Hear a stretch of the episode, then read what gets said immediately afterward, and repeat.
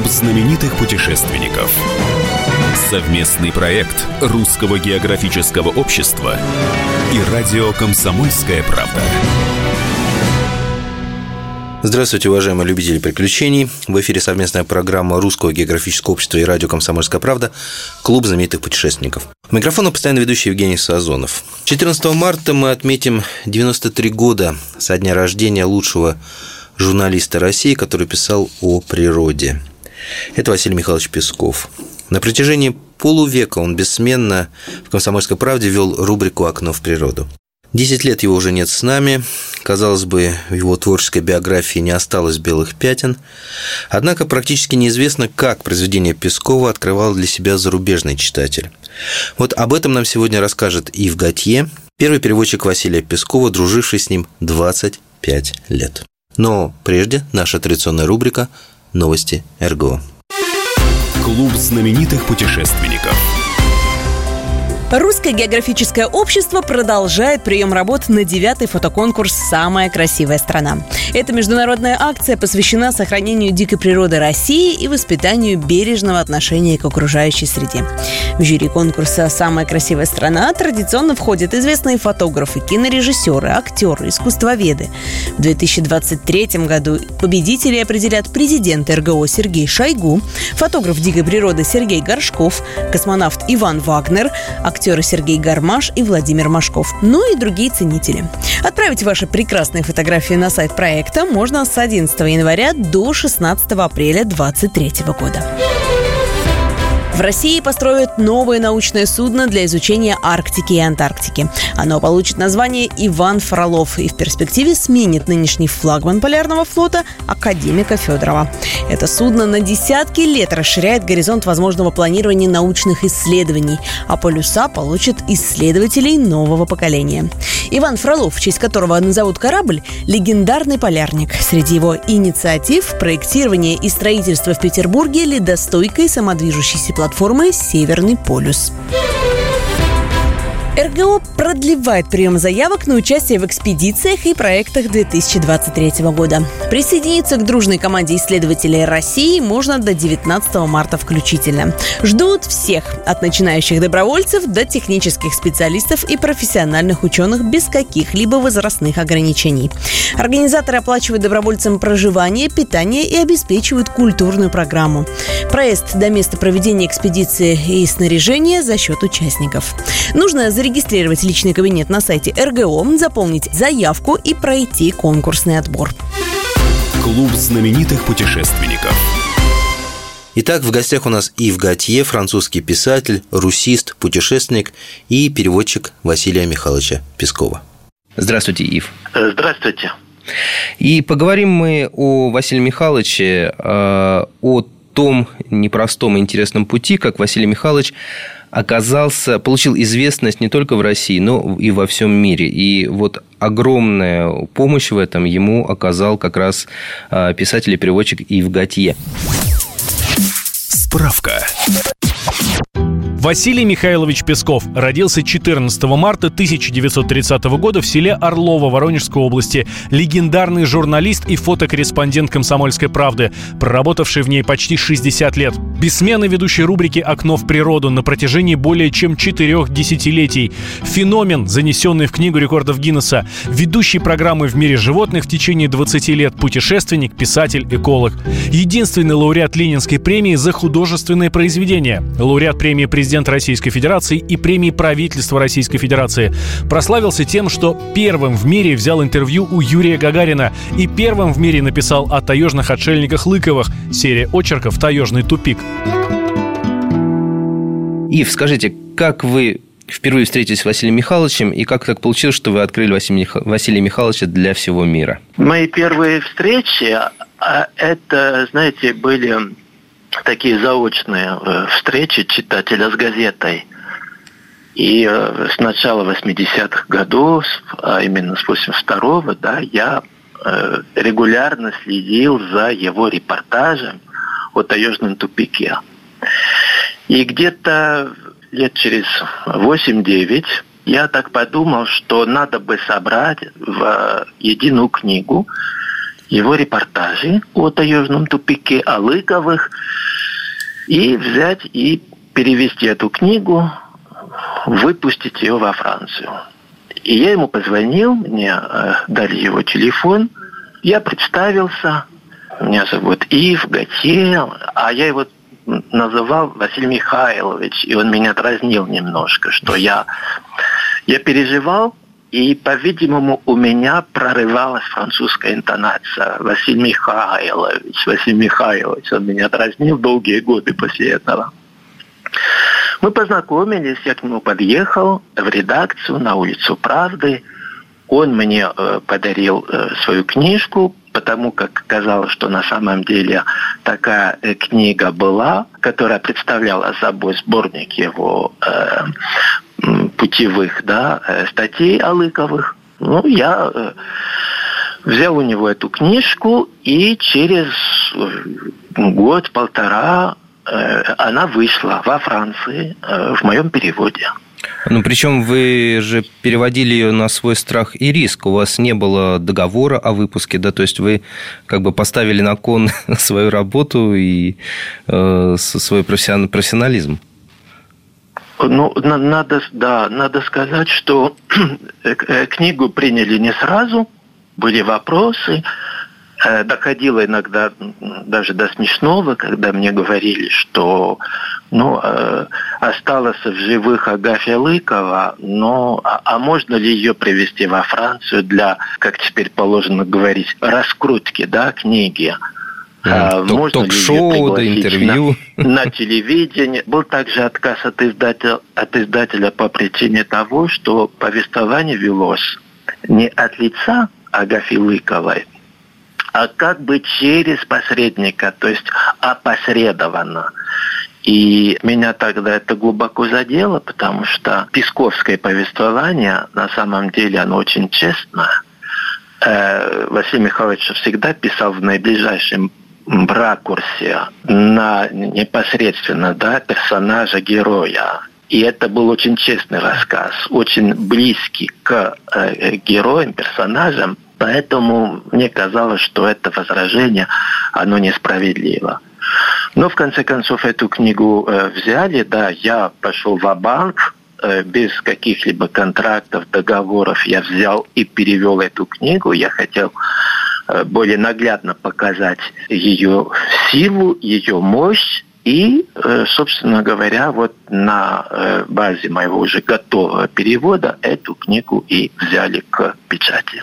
Ив, а насколько я понимаю, она была успешной во Франции, да? То есть люди ее читали, люди ее покупали? Успех был громаден. Она тут же выскочила в топ-10 лучших книжных продаж по Франции, продержалась на этой позиции несколько недель подряд.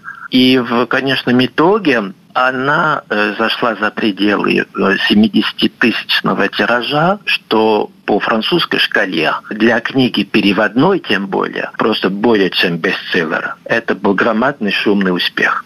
Ив, а почему такой успех неожиданный? Ведь э, это же далекая Россия, это женщина, живущая в глухомане, настолько далека от Франции, и вдруг неожиданно люди читают, обсуждают, покупают. В чем причина успеха? Но я думаю, что в любом успехе доля загадки. Если бы было по-другому, то успех можно было бы планировать, фабриковать и так далее. А это далеко не так. Это во-первых.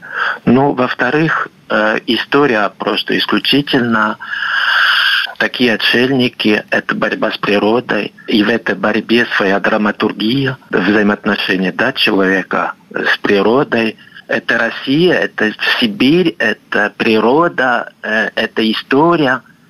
Э, есть еще и такая страница истории, как э, старообрядчество. А старообрядчество почему-то оно всегда было очень, так сказать, литературным, я бы так сказал. Ну и э, не в последнюю очередь, конечно, качество повествования, еще раз я говорю, Василия Пескова, который сумел подобрать э, правильную тональность который никогда не, не шутил с фактами, не шутил с правдой. То есть все то, о чем он э, писал, говорил, вот все ровно так и было по-настоящему, и это чувствовалось. И как образец, просто образец документальной прозы, это блестящая книга. И скажите, а правда, что вдова президента Кеннеди, Жаклин э, Кеннеди, лично договаривалась о, покупке прав на таежный тупик, чтобы его опубликовать э, в Соединенных Штатах? Или это красивая легенда? Нет, нет, это совершенно, это правда. Она занималась издательской деятельностью, обратила внимание на, на эту книгу, связалась с издателем. И более того, я присутствовал на этом телефонном да, ну, разговоре с тогдашним представителем издательства «Акто Сюд», французского издательства, который ведовал э, иностранными правами авторскими – и я слышал, как он договаривается с ней. И я сразу не понял, что это она, потом положит трубку, смотрит на меня так вот и говорит, вот я разговаривал с Заклин Кеннеди. Мы ненадолго прервемся. Напоминаю, что вы слушаете «Клуб знаменитых путешественников». У микрофона постоянно ведущий Евгений Сазонов. А в гостях у нас Ив Готье, первый переводчик легендарного журналиста Василия Пескова.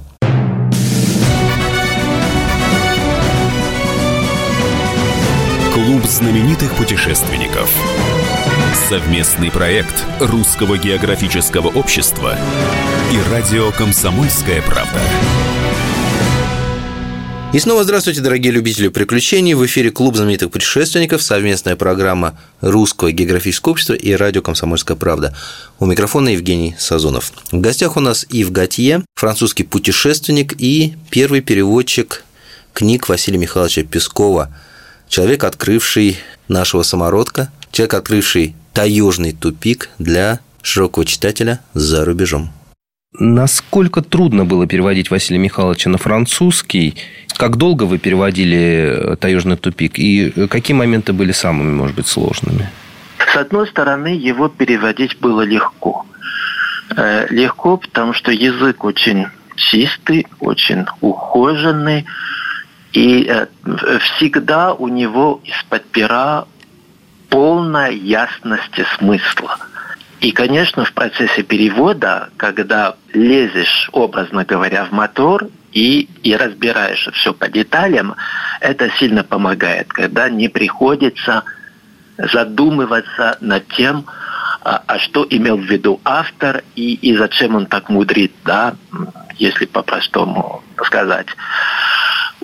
У Василия Михайловича это было великолепно. А с другой стороны, было сложно, потому что он писал настоящим русским языком, и русская образность не так-то просто поддается переводу. Плюс еще э, ну, такая специфика, как э, старообрядцы, лыковы, вот этот их э, язык специфический такой, э, э, древний такой, да, и допетровский такой язык, который прекрасно, замечательно восстанавливал Василий Михайлович. И когда вот читаешь у Пескова, допустим, что говорит та же Агафья, да, вот, если читать на русском языке, слышно даже его голос, интонацию, да, ну, например, когда Агафью кто-то спрашивает, Агафья, а не пора ли тебе замуж?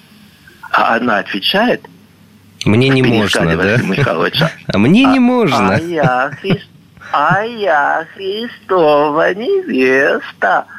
Вот, Песков здорово пипери и дразнивал, так скажем, Агафью, но и в письме это слышно. Ну, конечно, в переводе на французский язык это не так-то просто. Скажите, а вот вы можете вспомнить какую-то фразу, над которой вам вот приходилось довольно дол- долго думать, может быть, обращаться к Василию Михайловичу, вот как, как ее правильно перенести на французский, как поймать смысл? Вот. И, или же таких вот проблемных фраз не было? Я не советовался с Василием Михайловичем э, непосредственно, да, технически по ходу перевода. Нет, я помню, э, э, вот фраз я не вспомню, слова могу вспомнить. Вот. А вспомните, есть, пожалуйста, например, интересно слово, очень. Русское, русское слово э, э, «старовер», но есть и «киржак». Казалось бы, одно и то же, а слово-то два. И получается, если я заменяю оба слова «да» одним, я как бы приглаживаю. Такое лексическое разнообразие. И для меня это проблематично. Вот, пожалуйста, такой пример. Или по природе, по животному миру, допустим, да, взять морала. Морал – это не олень, но очень близко к этому. И как это перевести, ну, тут тоже проблема, потому что не хочется, чтобы по-французски язык был скуднее, чем у Пескова по-русски. Вот такие вот возникали проблемы. Скажите, а у Василия Михайловича ведь часто у него были такие присказки, а, любимые фразы. Э, вот, может быть, вам запомнилась какая-то из них, а, которую вы используете и в своей речи теперь? Ну, тут вы меня застали немножко врасплох. Я даже не знаю, что э, сказать. Он э, много чего у меня прорывается. Какие-то такие или выражения, или... Он еще и анекдотчиком был. О, да. Э, очень таким плодотворным и продуктивным. И вот это у меня часто прорывается. Мы когда ездили по Франции, и э, останавливались у, у светофора, он часто-часто повторял один и тот же анекдот про некую даму, которая сидит за рулем и, и зазевалась. А на зеленом свете она не едет. Тут подходит полицейский к ней и говорит, мадам, зеленее не будет. И вот чуть ли не на каждом светофоре он повторял этот анекдот, и хоть и положено считать, что шутка, она хороша, но только один раз, а в случае с ним нет, каждый раз. Каждый раз мы смеялись в сласть. Вот такая магия у него была. Скажите, а Песков приезжал во Францию, да? Вы наверняка его возили по Франции, какие-то места он хотел посмотреть. Вот где он побывал, что ему понравилось, и о чем вы беседовали, может быть, потом обсуждали? Э, ну, первый его большой приезд э, состоялся по случаю выхода книги в свет. Шла тогда большая такая кампания в СМИ э, вокруг этой книги. Было очень много интервью одно за другим, которые он давал, надо сказать, в марафонских э, темпах. Меня это впечатляло, потому что это утомительный труд на самом деле, когда даешь полтора десятка интервью, интервью в, в день, это, это очень трудно. Были еще выступления на публику, по французскому телевидению. Была такая литературная передача «Экс Либрис» называлась что, в принципе, заслуживает, может быть, даже отдельный рассказ. А потом в 2000 году, трехколесном, как он говорил, потому что три нуля, вот, он приехал э, с внуком Димой во Францию э, для того, чтобы проехаться, как он говорил, по зеленым уголкам Франции. То есть все равно о природе, вот, после... да, он писал даже там. Да, его, его э, тянуло. Он просил меня организовать э, такую э, поездку, чтобы ознакомиться с дикой природой во Франции, там, где она осталась, и просто с, с природой Франции и э, борьбой за нее. Вот. И мы катались.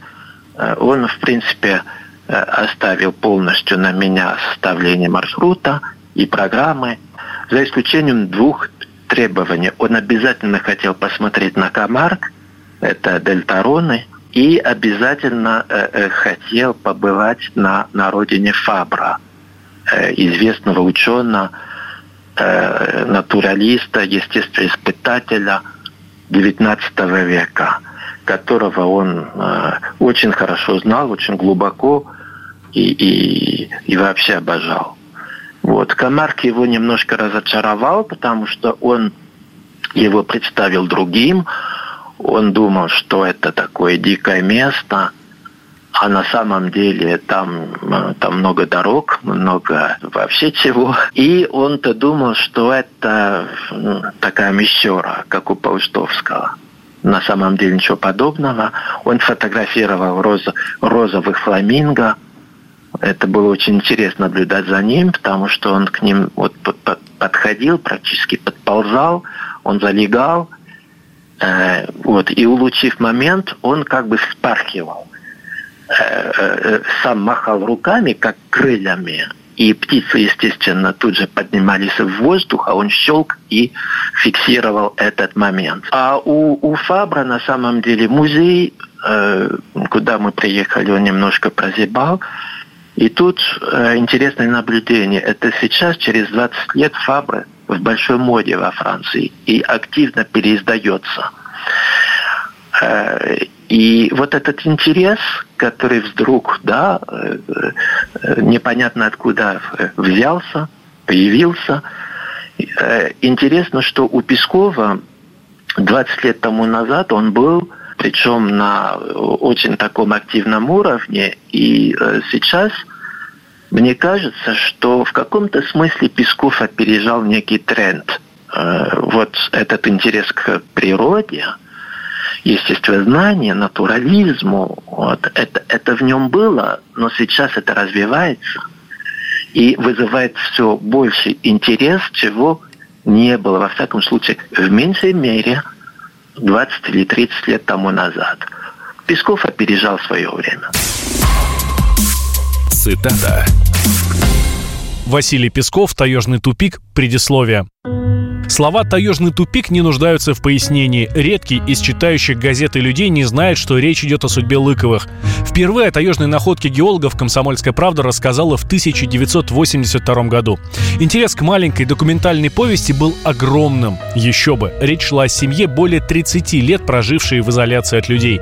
Не где-то на юге, а в Сибири, в тайге. Все было интересно. Обстоятельства, приведшие к исключительной робинзонаде, трудолюбие, сплоченность людей в борьбе за существование, находчивость и умелость. Ну и, конечно, религиозная вера, ставшая причиной жизненного тупика, ну и служившая опорой людям в необычных, исключительных обстоятельствах. Не просто было в 82 году опубликовать материал. Гласности не было. Как рассказать в молодежной газете об отшельниках-староверах, не впадая в антирелигиозное разоблачение? Единственно верным было, показав драму людей, восхититься их жизнестойкостью, вызвать чувство сострадания и милосердия. Так история Лыковых и изложена. Мы снова ненадолго прервемся. Напоминаю, что в эфире клуб знаменитых путешественников, а в гостях у нас французский путешественник Ив Готье, который также является первым переводчиком книг Василия Михайловича Пескова.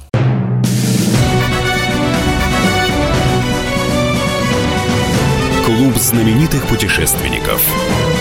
Совместный проект Русского географического общества и радио «Комсомольская правда». И снова в эфире Клуб знаменитых путешественников. С вами Евгений Сазонов и наш сегодняшний гость Ив Готье, французский путешественник и первый переводчик книг Василия Михайловича Пескова. Мы вспоминаем творчество Василия Михайловича, потому что 14 марта мы отметим 93 года со дня его рождения. Цитата. Василий Песков, «Таежный тупик», первая встреча с отшельниками. Скрипнула низкая дверь, и на свет Божий, как в сказке, появилась фигура древнего старика, босой, на теле латаная-перелатанная рубаха из мешковины, из нее ж портки и тоже в заплатах, нечесанная борода. Всклокоченные волосы на голове, испуганный, очень внимательный взгляд и нерешительность. Переминаясь с ноги на ногу, как будто земля сделалась вдруг горячей, старик молча глядел на нас. Мы тоже молчали. Так продолжалось с минуту. Надо было что-нибудь говорить. «Здравствуйте, дедушка, мы к вам в гости». Старик ответил не тотчас, потоптался, оглянулся, потрогал рукой ремешок на стене, и, наконец, мы услышали тихий, нерешительный голос. «Ну, проходите, коли пришли». И вы сказали, э, вы рассказали, вернее, о том, как Василий Михайлович э, снимал, а вот как он делал заметки, как он писал э, заготовки для текстов, здесь что-то запомнилось вам? У него были блокноты, за, который, за которыми он ухаживал, несмотря на то, что они на, на, на вид были такие растрепанные, такие. Он это любил, когда между двумя страницами какой-нибудь труп какого-нибудь комара. Вот, это такие были полевые блокноты. Он их исчерчивал исключительно карандашом. И у него было особое отношение к карандашу. он э, растачивал, э, оттачивал эти карандаши исключительно только лезвием, точилок и прочих канцелярских глупостей не признавал. И вот э, опять-таки мне было интересно за этим наблюдать, потому что когда я видел, как он э, оттачивал карандаш, мне казалось, что на самом деле он не карандаш оттачивает, а слог свой писательский. Вот такое дотошное отношение до самого острия. То есть тоже магия? Ну, такое, как бы вам сказать, религиозное отношение к карандашу как орудию да, писательства. Ив, скажите, ну вот вопрос вам как к переводчику и знатоку русского языка, к знатоку творчества Василия Михайловича. А вы можете ответить, в чем действительно магия или, точнее, секрет Василия Михайловича? Как человек из народа, который окончил всего лишь среднюю школу, смог э, стать известным на весь мир писателем и иметь знания, которые имеет, без сомнения, профессор биологии. Вот в чем здесь секрет, вы можете сказать? Ну, я хочу сказать, что да, э, э, Песков самоучка, безусловно, но на самом деле всю жизнь он боролся за знания, за науку. А это изнурительный труд. И он эту борьбу вел, можно сказать, до самого конца. Я хочу вспомнить один важный, на мой взгляд, момент и достаточно для меня трогательный. Он меня познакомил с биологом, медвежатником э, Валентином Пажетновым на Валдае, который работал и сейчас работает с медведями. Это Очень... который медвежат воспитывает и выпускает э, в дикую природу, да, вот этот? Да, да, да, совершенно ага. верно. Они были очень близки, и Василий Михайлович очень любил э, Валентина Сергеевича, а это, я должен сказать, была любовь э, с обратной связью. Так вот, Валентин Пажетнов, он же доктор наук, несмотря на то, что он тоже из самоучек изначально. И э, всегда у него дома шли дискуссии, как правило, высокого уровня э, о животном мире. И э, как-то после очередной дискуссии мне Василий Михайлович говорит, вот видишь, Валя, он, он доктор наук, а я с ним разговариваю наравне. А, вот. И тут я понял, что э, э, наука, да, э, э, для него это крайне важно, и что это то, за что стоит боро- бороться всю жизнь. И, может быть, он питал некий такой комплекс по этому поводу, что ну, до доктора наук, образно говоря, он не дотянул. Но Э, надо сказать, что э, Василий Михайлович был начитанный человек. И свои университеты э, он прошел через книги. Он читал, читал много, читал всю жизнь, читал увлеченно, выборочно. Вот, вот это и, и была его школа, это и были его университеты, к этому он подходил очень серьезно, причем это был вечный университет. Не такой университет, когда получил диплом и, и вышел да, в трудовую жизнь, и все. Нет, у него это было э, отношение к труду, у него было особое. Он любил повторять, я не зря зарабатываю свой хлеб. И каждый день вот, он оправдывал именно трудом. Когда мы были да, в таких полевых поездках, ну, утром, значит, вставали, отъезжали. Э, если на машине он очень любил этот процесс, да, когда мы трогались в путь, заводится мотор, и начинается что-то новое. Он всегда восторженно что-нибудь высказывал по этому поводу, как хорошо путешествовать. И вот тогда я и думал, что слова Проживальского о том, что жизнь прекрасна тем, что в, в нем можно путешествовать, это именно про Пескова. Так вот, мы ехали, и надо было обязательно этот день оправдать. Э, были встречи с людьми, которые его интересовали, были посещения. э, были выходы, э, он делал для себя записи, фиксировал разговоры, которые имели место по ходу движения, фотографировал. И пока он не сочтет, да, что программа выполнена, что он оправдал этот день, он не расслабится и даже не поест, даже не покушает. И часто бывало, бывало так, что мы обедали только вот поближе к вечеру, потому что он находился в постоянном поиске, постоянном э, напряжении. И это напряжение было связано не только с движением, там, путешествием, но и с мыслью. Э, я хочу сказать, что самоучка самоучкой, э, но Василий Михайлович был очень трудолюбив. И именно ценой этого трудолюбия и постоянного такого трудового напряжения, по-другому не сказать, вот. Именно этой ценой он достиг на самом деле совершенства своего мастерства. Цитата. Цитата мастера Василий Песков «Таежный тупик». Разговор с отшельниками поначалу не клеился, и не только из-за смущения. Речь дочерей мы с трудом понимали, в ней было много старинных слов, значения которых надо было угадывать. Манера говорить тоже была очень своеобразной, глуховатый речитатив с произношением в нос. Когда сестры говорили между собой, звуки их голоса напоминали замедленное, приглушенное воркование.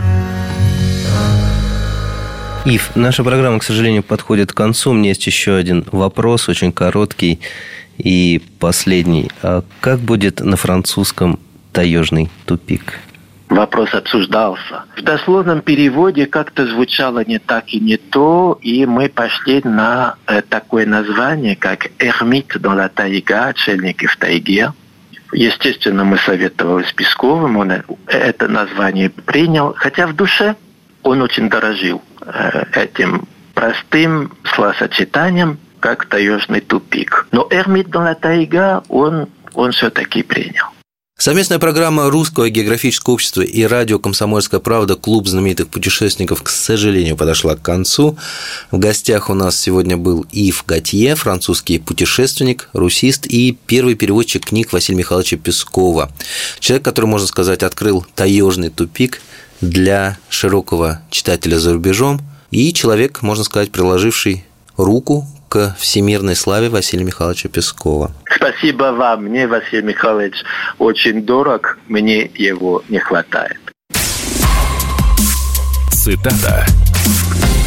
Василий Песков «Таежный тупик». Дверь хижины открылась, и оттуда мышкой выбежала Агафья, не скрывавшая детской радости от того, что видит людей. Тоже соединенные вместе ладони, поклоны в пояс. Летала, летала машинка. А добрых людей все нету и нету проговаривала она, нараспев, сильно растягивая слова. Так говорят блаженные люди, и надо было немного привыкнуть, чтобы не сбиться на тон, каким обычно с блаженными говорят. По виду о возрасте этой женщины судить никак невозможно. Черты лица человека до 30 лет, но цвет кожи какой-то неестественно белый и нездоровый, вызывавший в памяти ростки картошки, долго лежавшей в теплой сырой темноте. Одета Агафья была в мешковатую черного цвета рубаху до пят, ноги босые, на голове черный полотняный платок. Наш клуб вновь откроется через неделю. Встречу вас снова я, постоянно ведущий Евгений Сазонов. Остается пожелать вам удачных путешествий, новых открытий, пожелать изучать географию, царицу наук и, конечно же, читать книги Василия Михайловича Пескова. Всего вам доброго и берегите себя. Клуб знаменитых путешественников.